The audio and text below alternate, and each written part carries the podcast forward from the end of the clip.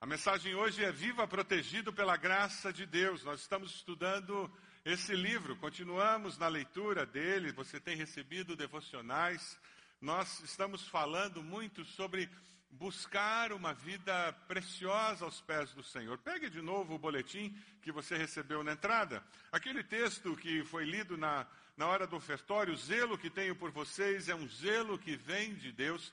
É esse zelo, esse cuidado que nós, da liderança maior da igreja, temos por você, pela sua alma, pelo seu crescimento espiritual, é que tem feito nós buscarmos materiais como esse, tem, tem nos feito buscar estratégias para que todos nós, como igreja, possamos crescer espiritualmente. Você vai ser desafiado, está sendo desafiado esse mês, a ler esse livro, a seguir as devocionais. A partir de amanhã começa um período de jejum. Você está sendo desafiado a jejuar. E você tem as instruções aí de como você pode fazer isso aí na pastoral. Nós procuramos dar as instruções básicas. Se você é diabético, não jejue. Pastor Márcio, por favor, pode me dar um livreto desse? Se você é diabético, não jejue. Essa semana eu estava conversando com alguém que tem diabetes e estava jejuando e desgovernou todo o organismo da pessoa. Mas se você tem alguma dificuldade física, converse com o seu médico, você vai receber esse livreto. Ah, esse livreto é, é, porque você é fiel nos seus dízimos que a gente tem liberdade para fazer esse tipo de coisa, providenciar um material para ajudá-lo a crescer espiritualmente. Cresça através do jejum. Um livro simples que seu filho adolescente pode ler, e adolescente pode fazer jejum também. Vai ser bom, porque vai ser uma economia danada em casa. O, adultos também podem. Você vai receber um por família. Na saída, você vai ter esse livreto à disposição, tentando orientá-lo a entender o que é o jejum. Você vai ser desafiado a participar de reuniões de oração. Aí no, no boletim, você encontra aqui na parte de trás informações do, da, dos dias, horários em que você pode vir para buscar. O que, que nós queremos? Queremos que durante esse mês de agosto, de uma forma mais intensa, nós, como igreja, estejamos descobrindo o que Deus tem para nós estejamos descobrindo vida espiritual mais intensa, estejamos descobrindo intimidade com Deus. Sabe por quê? Porque em amor Deus nos predestinou para sermos adotados como filhos por meio de Jesus Cristo, conforme o bom propósito da sua vontade, para o louvor da sua gloriosa graça, a qual nos deu gratuitamente no amado. Lá no Salmo 103, 12, a palavra nos diz: O Senhor é compassivo e misericordioso. Vamos ler todos juntos? Salmo 103, 12.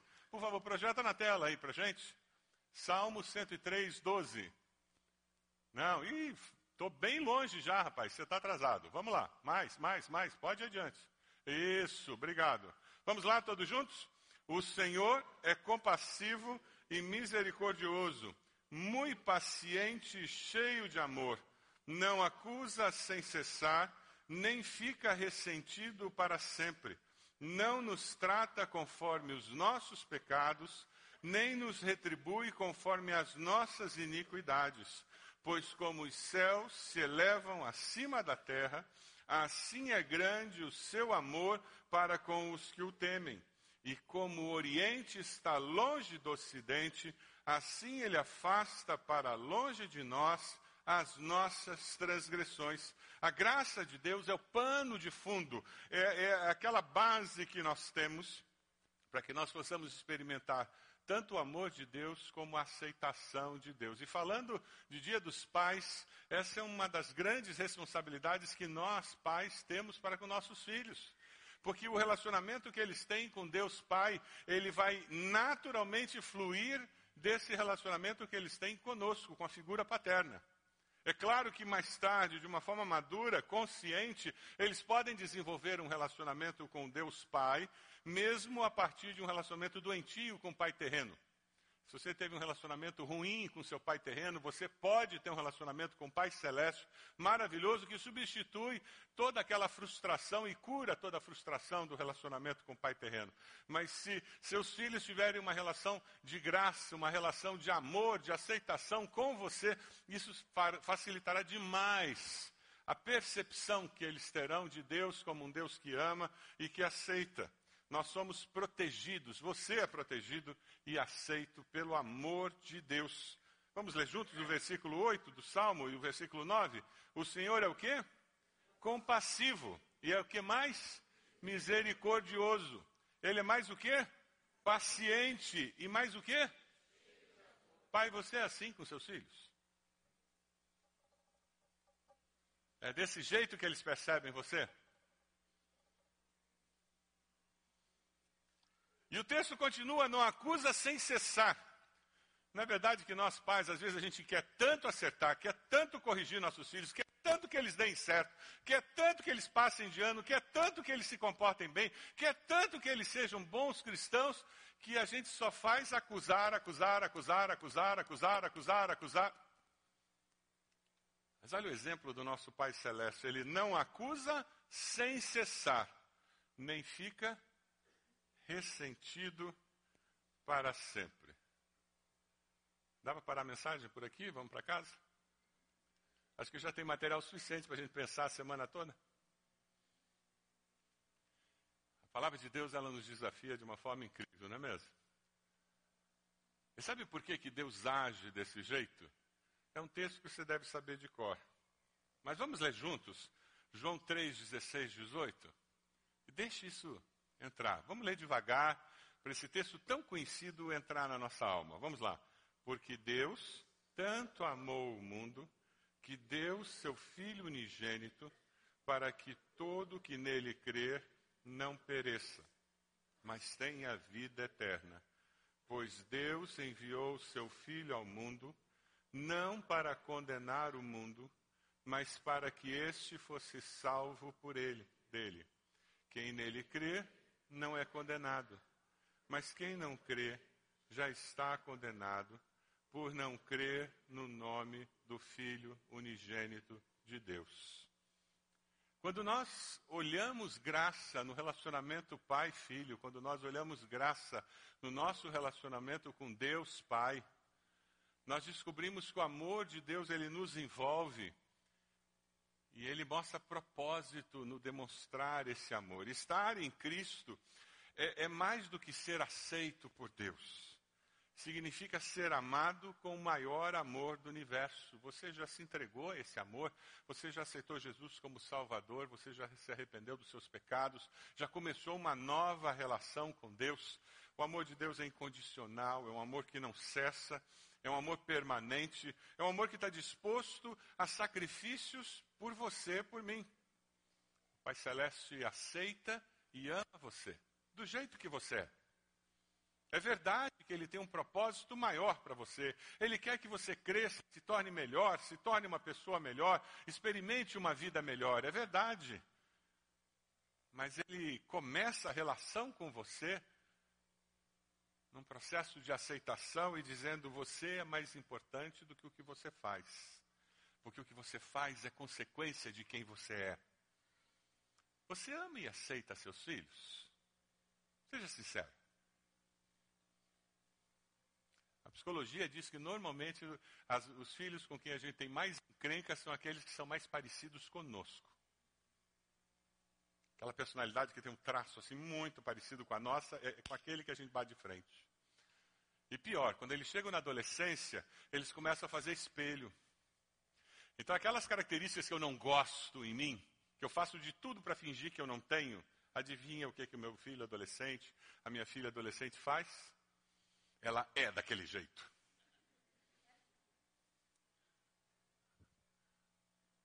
E já que eu rejeito em mim, adivinha o que, que eu faço nela, o que, que eu faço nele? Eu rejeito.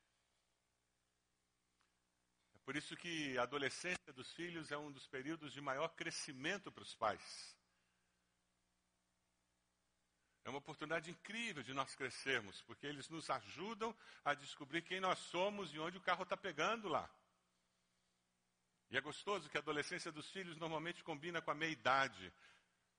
Se você tem filho adolescente, não pense que são só eles que estão em transição, você também está. Oportunidade de crescer, amadurecer. Você se sente aceito e amado por Deus? Sabe, quando eu cresci num lar em que eu não me sentia aceito e amado, a minha tendência é achar que Deus também não me aceita e não me ama. Eu não me senti amado e aceito pelo meu pai durante muitos anos. Já compartilhei com os irmãos várias vezes. E foi complicado para eu resolver essa chave ligada da maneira errada. Ah, mas que libertação o dia que eu descobri que o meu Pai Celeste, diferente do meu Pai terreno, ele me aceitava do jeito que eu era e me amava. Meu pai, com aquele jeitão militar dele, ele queria o melhor. Tirou seis porque não tirou sete. Tirou oito porque não tirou nove. Tirou nove e meio porque não tirou dez. A intenção era boa. Mas a maneira estava errada. Porque a mensagem que eu captava não era que ele queria que eu melhorasse. A mensagem que eu captava é que não tinha como agradá-lo nunca. É assim que você se relaciona com seus filhos? É essa a leitura que eles estão fazendo? Como é importante que nossos filhos se sintam aceitos e amados por nós. Quando nós olhamos para o Pai Celeste, Ele prova esse amor através de sacrifício. O sacrifício do seu filho, não podemos nem imaginar o que custou para Deus crucificar seu próprio filho para providenciar nosso perdão e vida eterna. Romanos 5:8, vamos ler juntos? Mas Deus demonstra seu amor por nós. Cristo morreu em nosso favor quando ainda éramos pecadores. Quem sabe você tem uma dificuldade incrível de olhar para o seu pai terreno e ver que existia aceitação ali. Faça um exercício e veja o quanto de sacrifício na vida adulta envolveu criar você. Quem sabe a sua percepção do seu pai terreno vai ser corrigida. Mesmo que ele já tenha morrido, mas você, dentro de você, precisa corrigir isso. E eu, na vida adulta, tive que corrigir isso. E perceber o quanto meu pai se sacrificou para que eu pudesse ter os estudos que eu tive, a vida que eu tive. Ele tinha um jeito estranho de manifestar isso, muito duro. Mas a intenção era boa. Quem sabe você é adolescente, jovem e está precisando fazer esse exercício. E você não tem percebido os sacrifícios que seu pai, sua mãe fazem para que você tenha a vida mansa que você tem. E você sempre está cobrando mais, sempre esperando mais, sempre exigindo mais. Parece um saco sem fundo ao invés de ter um espírito grato, um reconhecimento, uma palavra de encorajamento, dizendo, Pai, muito obrigado, porque eu vejo quanto custa aquela escola ter esse tênis. Ter mais de um no armário. Abrir o armário e ter que escolher roupa. Porque eu não tenho duas mudas de roupa. Alguém tem duas mudas de roupa no armário só?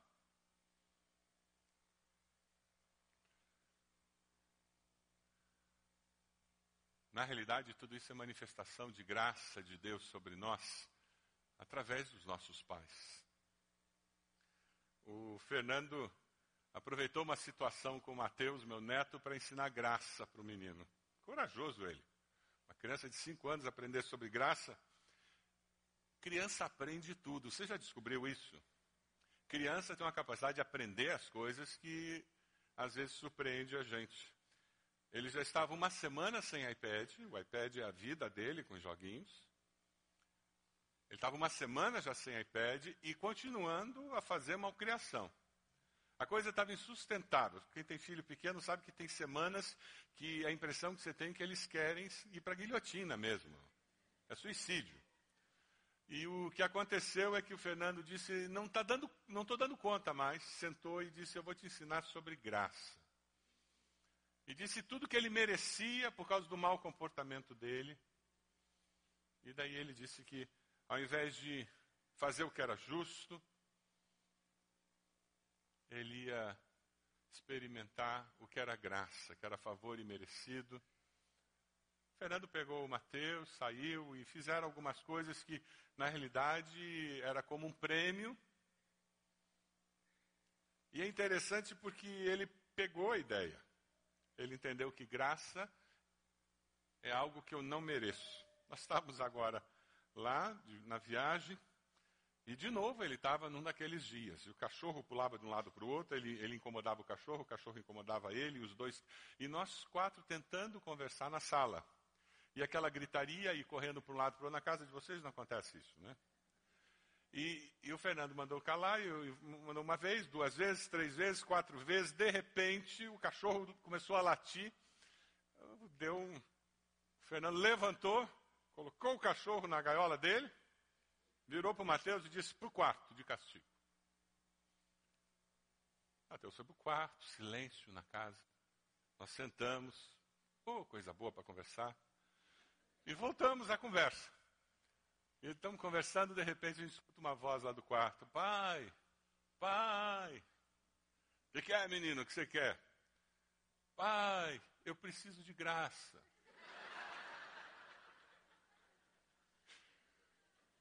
O Fernando disse: Você precisa do quê?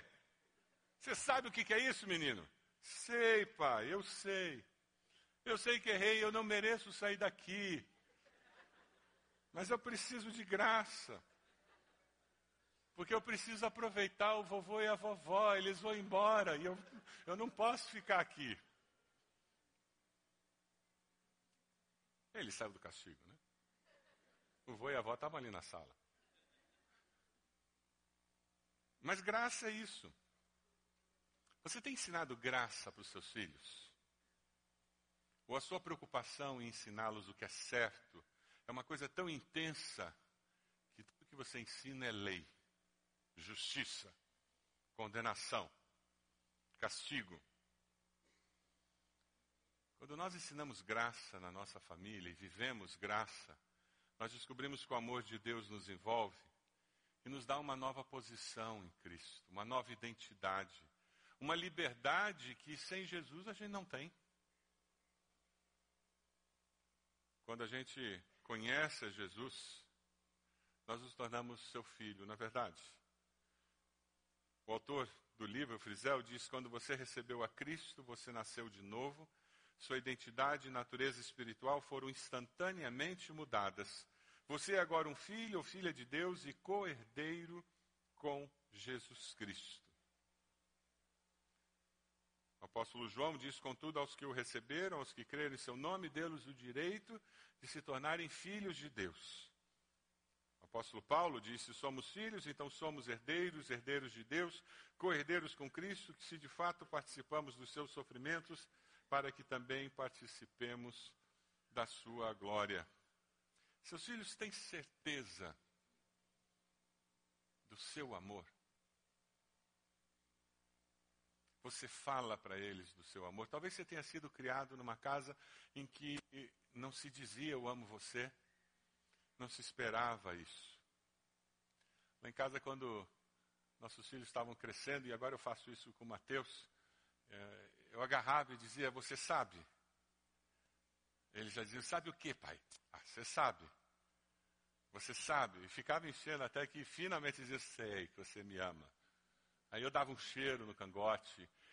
Mas era alguma coisa que tem que ser reafirmada.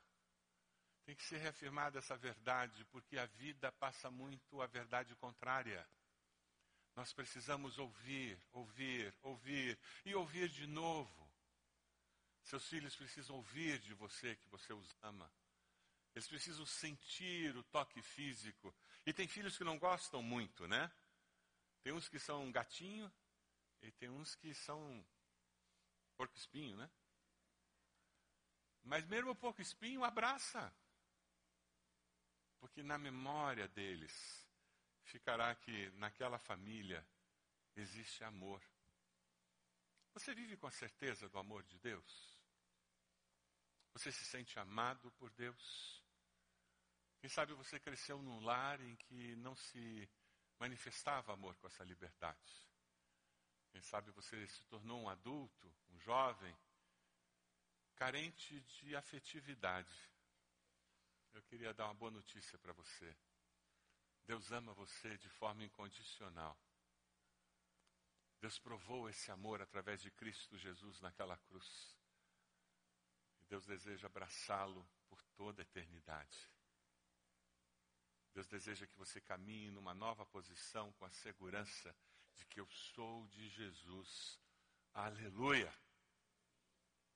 Não era isso que nós cantávamos? Eu sou de Jesus. Aleluia. A graça de Deus é o pano de fundo que nos dá essa segurança, porque nós vivemos com a certeza do perdão e da justificação. O meu passado é passado, eu estou protegido, eu vivo protegido por esse perdão de Deus. Vamos ler o restante do salmo, do trecho do salmo que nós lemos lá no começo, versículos 10 do salmo 103. Não nos trata. É assim que você trata seus filhos? Você fica jogando na cara deles o que eles fizeram semana passada, mês passado, ano passado, o tempo todo. Não nos trata conforme os nossos pecados, vamos lá? Nem nos retribui conforme as nossas iniquidades. Pois como os céus se elevam acima da terra, assim é o grande seu amor para com os que o temem. E como o Oriente está longe do Ocidente, assim ele afasta para longe de nós as nossas transgressões. Você tem ensinado seus filhos a pedir perdão? Você tem verbalizado eu te perdoo? Ah, como é importante dentro de casa nós aprendemos isso. Eu já tive funcionário aqui na igreja que trabalhava muito perto de mim que não, não sabia pedir perdão.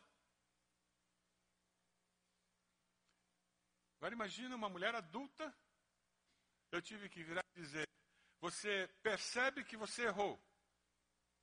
Cabeça baixa, sim senhor. Você sabe o que se faz quando a gente erra? Silêncio. Travou completamente o sistema interno dela.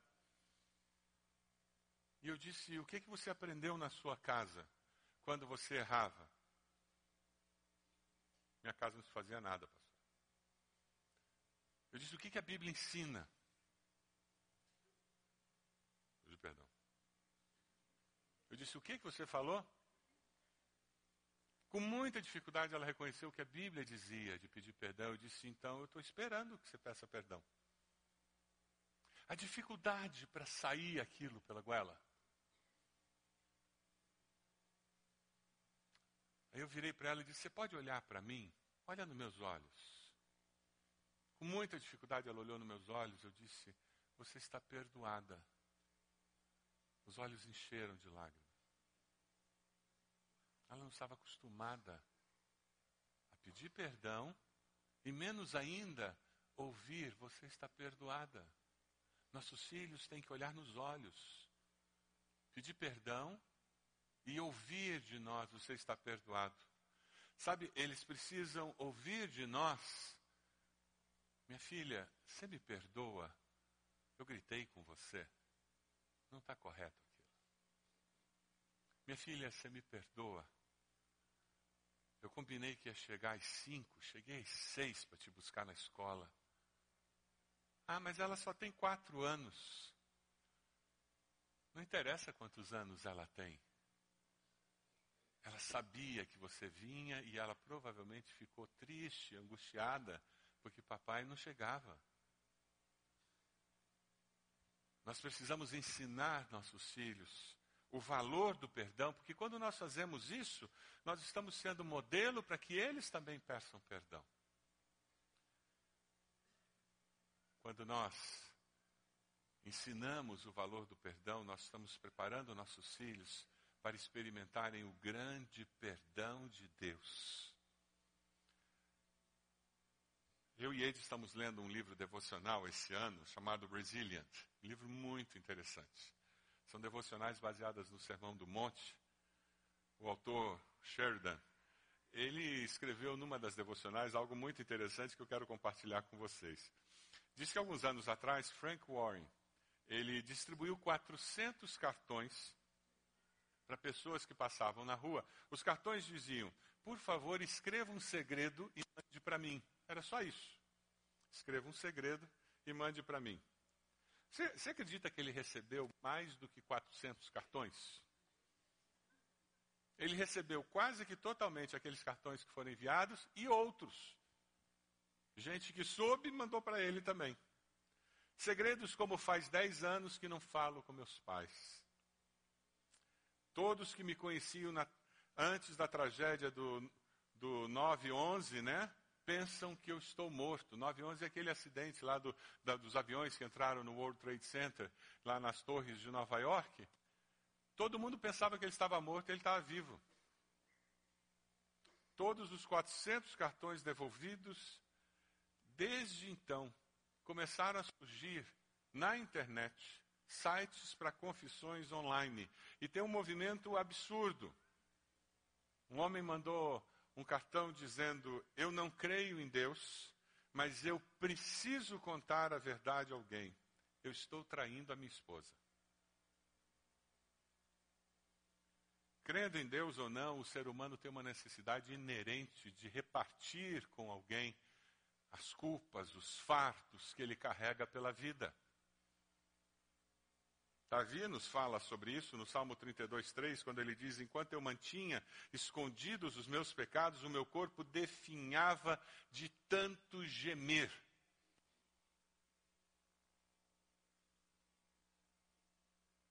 Por isso que falamos tanto em discipulado, em caminhar com alguém, em você se encontrar regularmente com alguém, para orar junto, confessarmos nossos pecados uns aos outros, apoiarmos uns aos outros. É bíblico, é uma necessidade inerente do ser humano. Davi fala sobre a libertação da culpa quando ele confessa o seu pecado. No Salmo 32:5 ele diz: "Então reconheci diante de ti meu pecado e não encobri minhas culpas. Eu disse: confessarei minhas transgressões ao Senhor, e tu perdoaste a culpa do meu pecado." Miqueias 7,19 diz de novo: Terás compaixão de nós, pisarás as nossas maldades e atirarás todos os nossos pecados nas profundezas do mar. Porque eu lhes perdoarei a maldade e não me lembrarei mais dos seus pecados. É assim que Deus se relaciona conosco. Ele nos justifica, nos perdoa, portanto, agora já não há condenação para os que estão em Cristo Jesus. Sabe aquela imagem do filho pródigo que sai, rebelde, vai viver a vida, perde tudo, se arrepende, volta, e quando chega, ele encontra um pai de braços abertos que o acolhe e diz: Meu filho estava morto e agora vive, e faz uma festa. É assim que nós nos relacionamos com Deus.